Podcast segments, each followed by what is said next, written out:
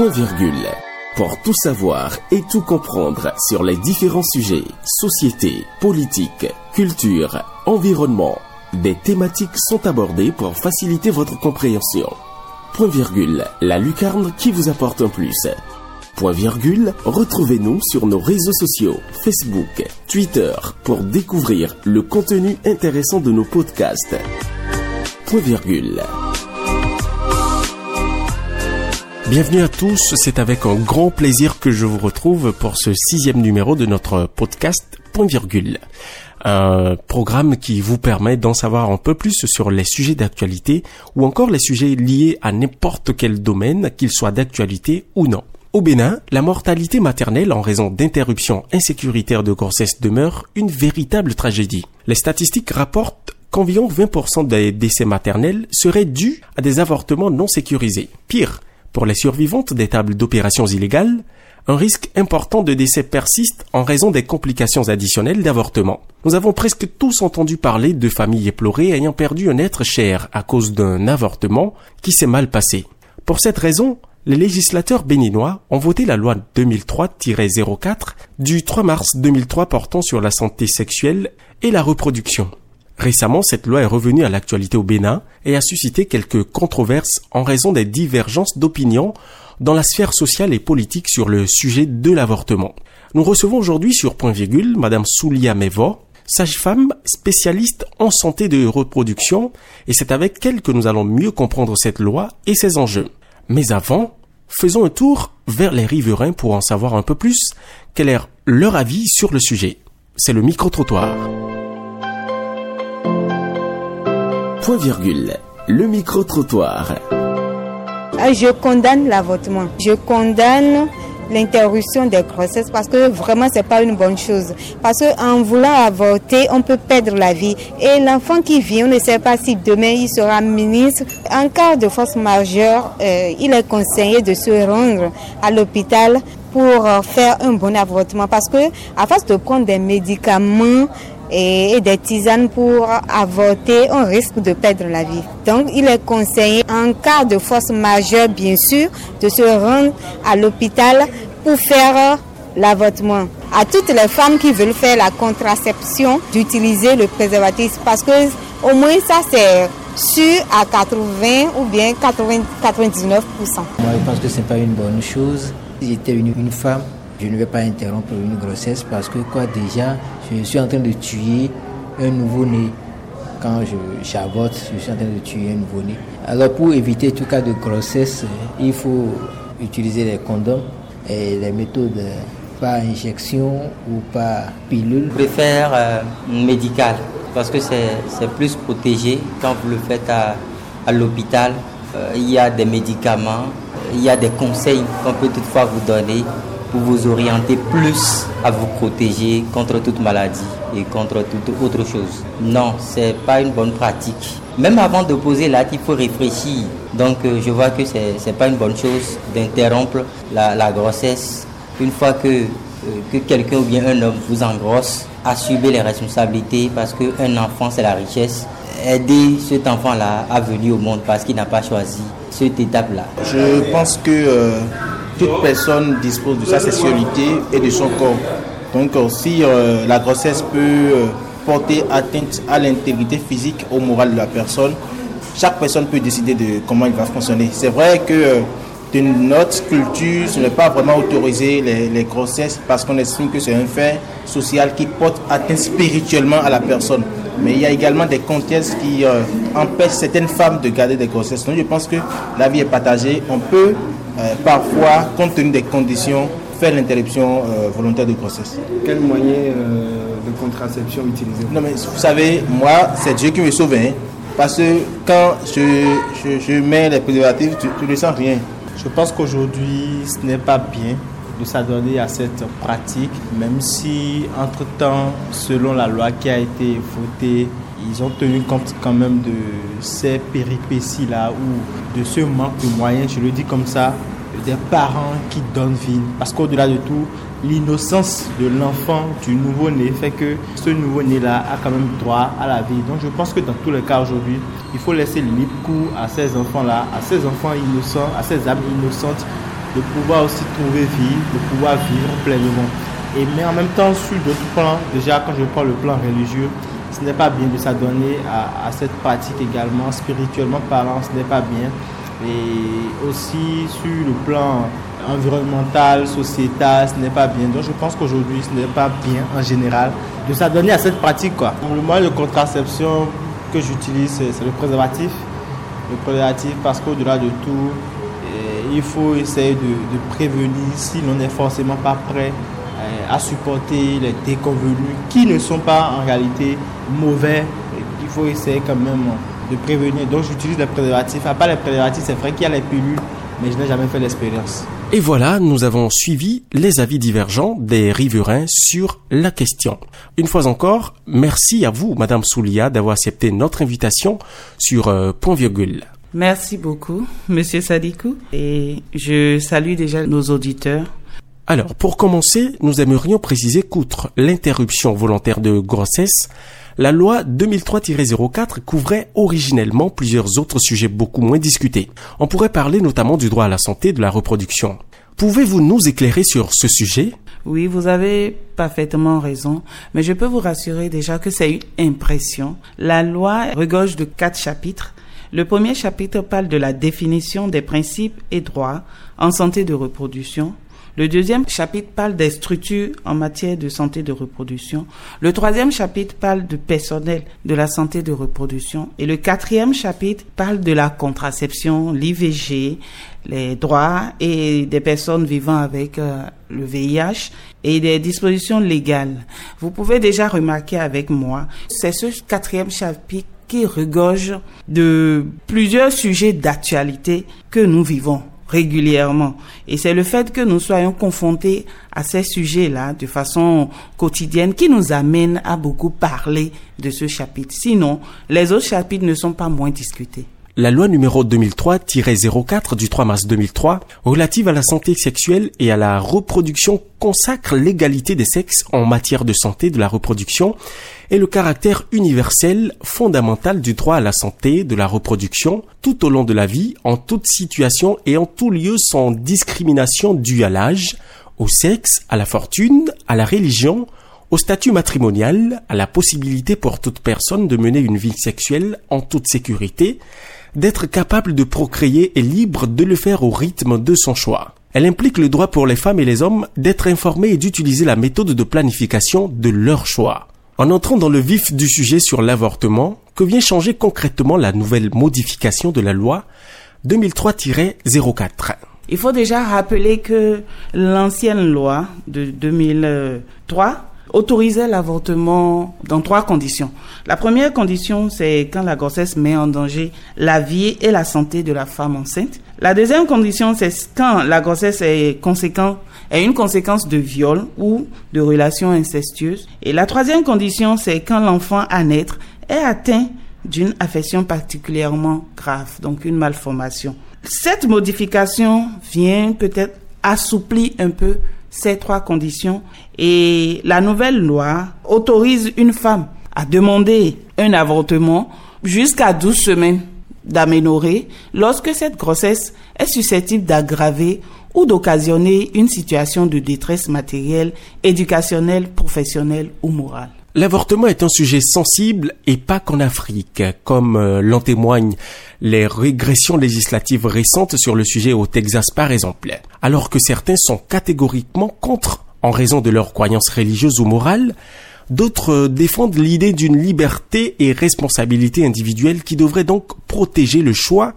qu'une femme pourrait avoir à faire sur le sujet. D'autres encore utilisent une approche casuistique tenant compte des raisons de l'interruption et du stade de grossesse. Dites-nous donc, madame, qu'est-ce qui a changé sur la scène sociale ou de l'activisme au Bénin pour nécessiter que la loi soit revisitée? Est-ce qu'il s'agit d'une euh, décision purement politique? Au fait, euh, vous savez, le Bénin est un pays laïque qui se veut inclusif et libre. C'est vrai qu'il y a des gens qui sont contre l'avortement, mais il est vrai aussi qu'il y en a qui sont pour. Et ce que nous devons savoir, même s'ils paraissent minoritaires, leur voix aussi compte. Et n'oublions pas, le problème de l'avortement est là, et c'est une réalité. Le problème de l'avortement clandestin est là.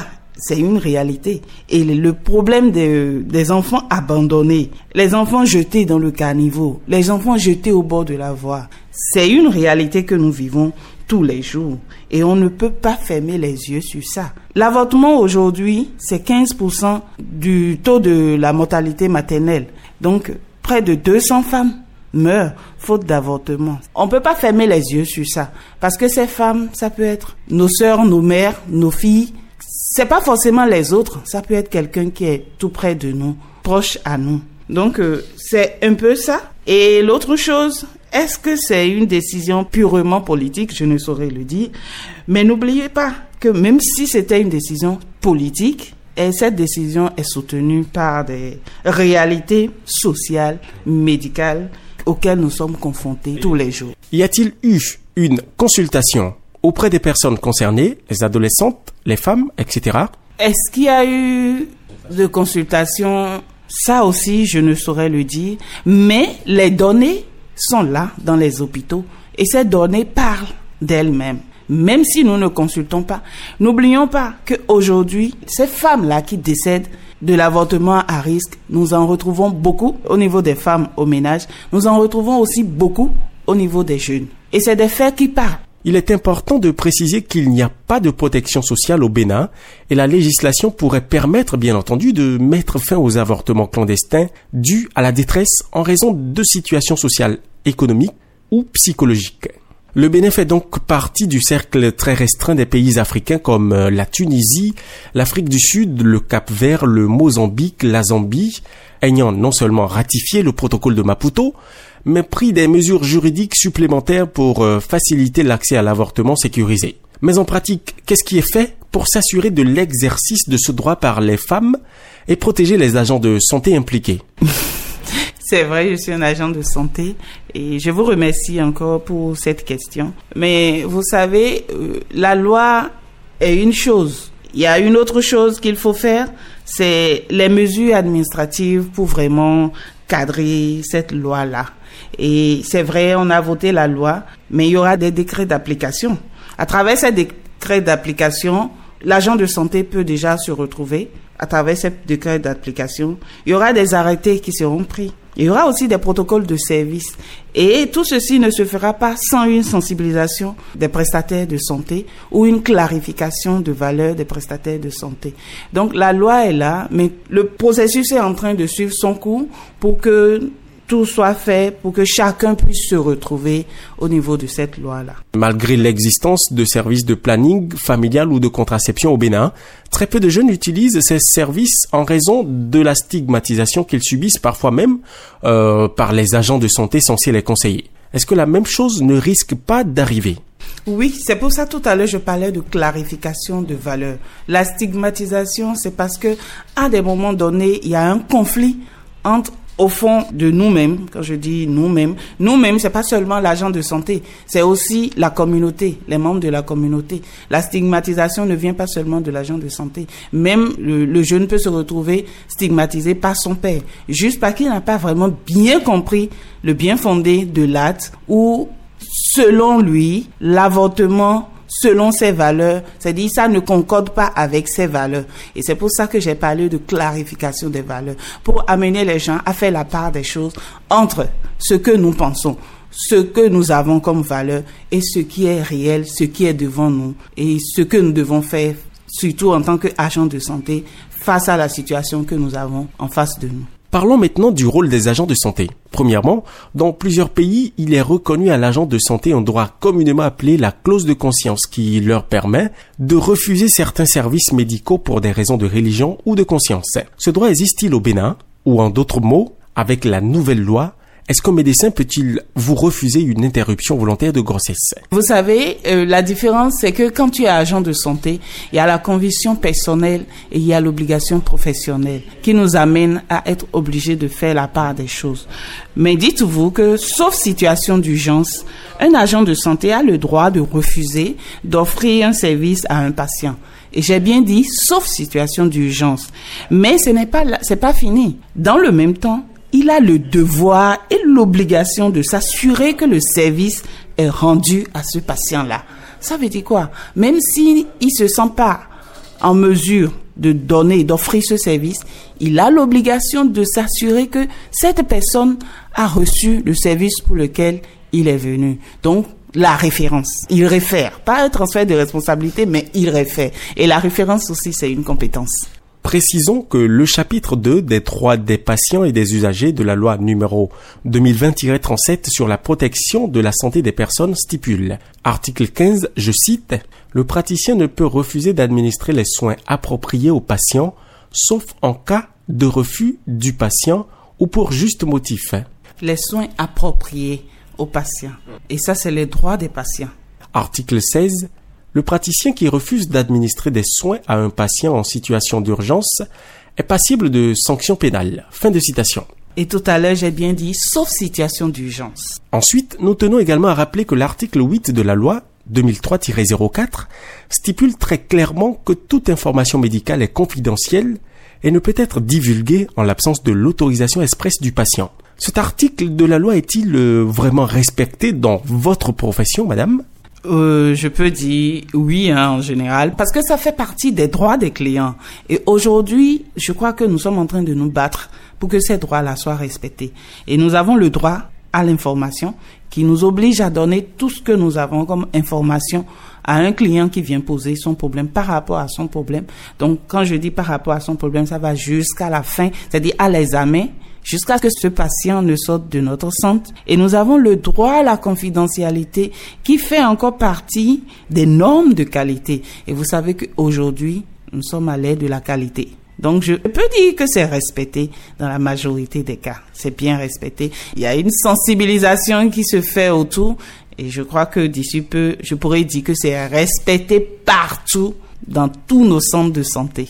Article 8. Aucune information concernant la santé du patient ou de l'usager ne peut être divulguée en l'absence de son autorisation expresse. Par contre, le patient a le droit de connaître les informations dont le prestataire de soins dispose sur sa personne. Les prestataires de soins ne peuvent retenir des informations contre le gré des patients.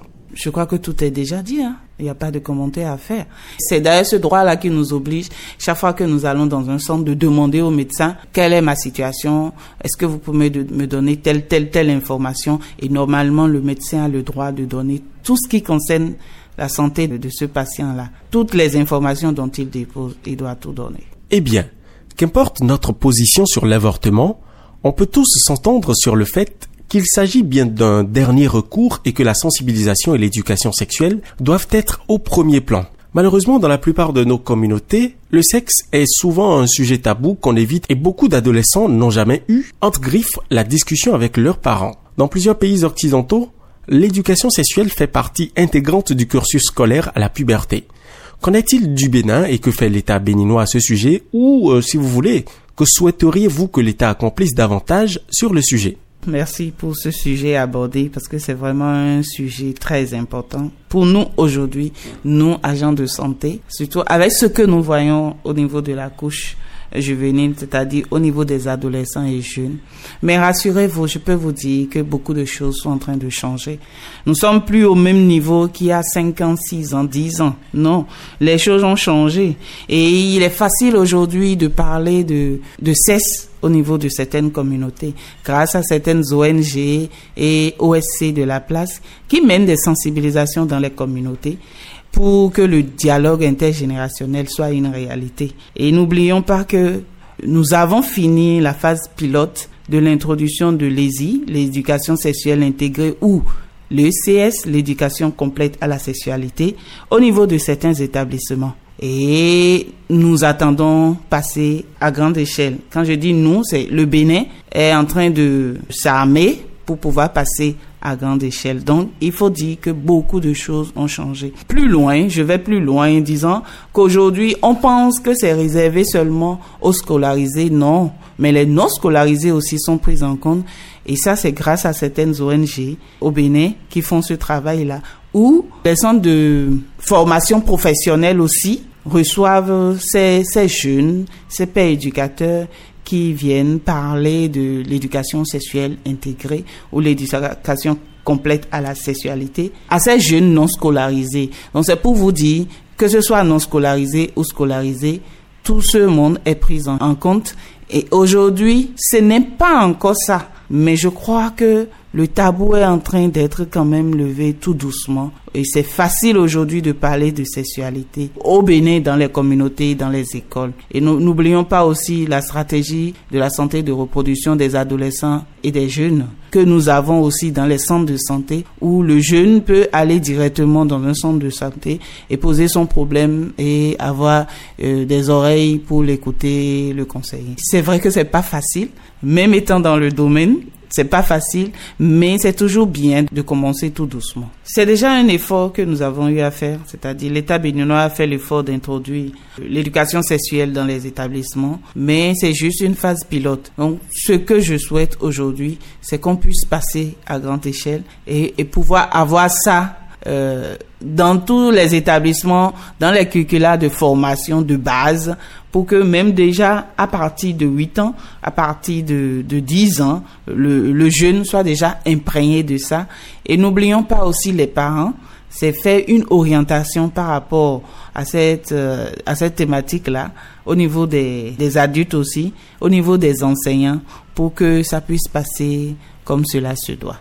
Madame euh, Mevo Souliat, quel est votre dernier mot pour la fin? Euh, je vais revenir surtout euh, à l'avortement. C'est vrai que aujourd'hui on pense que c'est une ouverture. Au fait, c'est juste éviter que les femmes n'aillent mourir en se cachant. C'est-à-dire ne se cache pour mourir. Depuis toujours, la femme pour avoir accès à ce service se cache pour mourir parce que étant donné que c'est pas ouvert, étant donné que c'est pas autorisé, elle est obligée d'aller le faire de façon clandestine. Et cette, dans cette clandestinité, elle est exposée à beaucoup de risques. Et c'est juste pour permettre de faire ce qui se fait cacher, pour que ça soit au vu de tout le monde, pour qu'on puisse avoir un œil dessus et que ça soit bien fait, que cette loi, je peux dire, a été améliorée. Donc ce n'est pas une ouverture puisque ça sera cadré, et quand je dis ça sera cadré, rassurez-vous, ça sera très cadré. Est-ce qu'on peut parler d'avenir d'un être si nous, nous savons qu'une grossesse a combien de chances d'aboutir? Vous savez qu'il y a des fausses couches. Il suffit seulement de rentrer dans les bases pour avoir les données. Mais sachez une grossesse n'est pas synonyme d'un enfant qui sort. Et donc, nous ne pouvons pas déjà dire que c'est des avenirs que nous, non. Et nous, et regardons un peu les conditions dans lesquelles ces IVG sont autorisées. Qu'est-ce que cela donnerait si l'enfant sort et que cet enfant est jeté après dans un caniveau. Qu'est-ce que cela donnerait si, l'enfant sort et n'est pas aimé et se retrouve à, à, à devenir un problème pour la société demain? Donc voyons aussi ces côtés-là. Et n'oublions pas, c'est ouvert, mais sachant que c'est le dernier recours. C'est bien dit c'est le dernier recours. L'appel que j'aurais euh, à lancer, c'est de demander à tout ce monde-là de ne pas oublier la planification familiale. Nous avons beaucoup de méthodes mises à notre disposition pour éviter une grossesse non désirée. Parce que très souvent, quand nous allons vers l'IVG, c'est parce que la grossesse n'est pas désirée. Or, nous avons les contraceptions, la contraception, les méthodes naturelles, les méthodes modernes qui sont mises à notre disposition pour éviter ces grossesses non désirées. Il suffit juste de faire le grand pas, c'est de se rapprocher des centres de santé, des agents de santé qualifiés pour avoir la bonne information. Merci d'avoir apporté plus d'explications à notre sujet du jour. Nous sommes convaincus que nos auditeurs, nos followers en savent un peu plus sur euh, cette loi. On espère vous retrouver très prochainement pour d'autres thématiques. Et euh, on vous remercie très sincèrement. Merci beaucoup. Pour point virgule, je vous dis aussi merci à Boubacar. Toute l'équipe également vous remercie d'être resté avec nous. À très vite. Portez-vous bien. Point virgule pour tout savoir et tout comprendre sur les différents sujets, société, politique, culture, environnement. Des thématiques sont abordées pour faciliter votre compréhension. Point virgule, la lucarne qui vous apporte un plus. Point virgule, retrouvez-nous sur nos réseaux sociaux, Facebook, Twitter, pour découvrir le contenu intéressant de nos podcasts. Point virgule.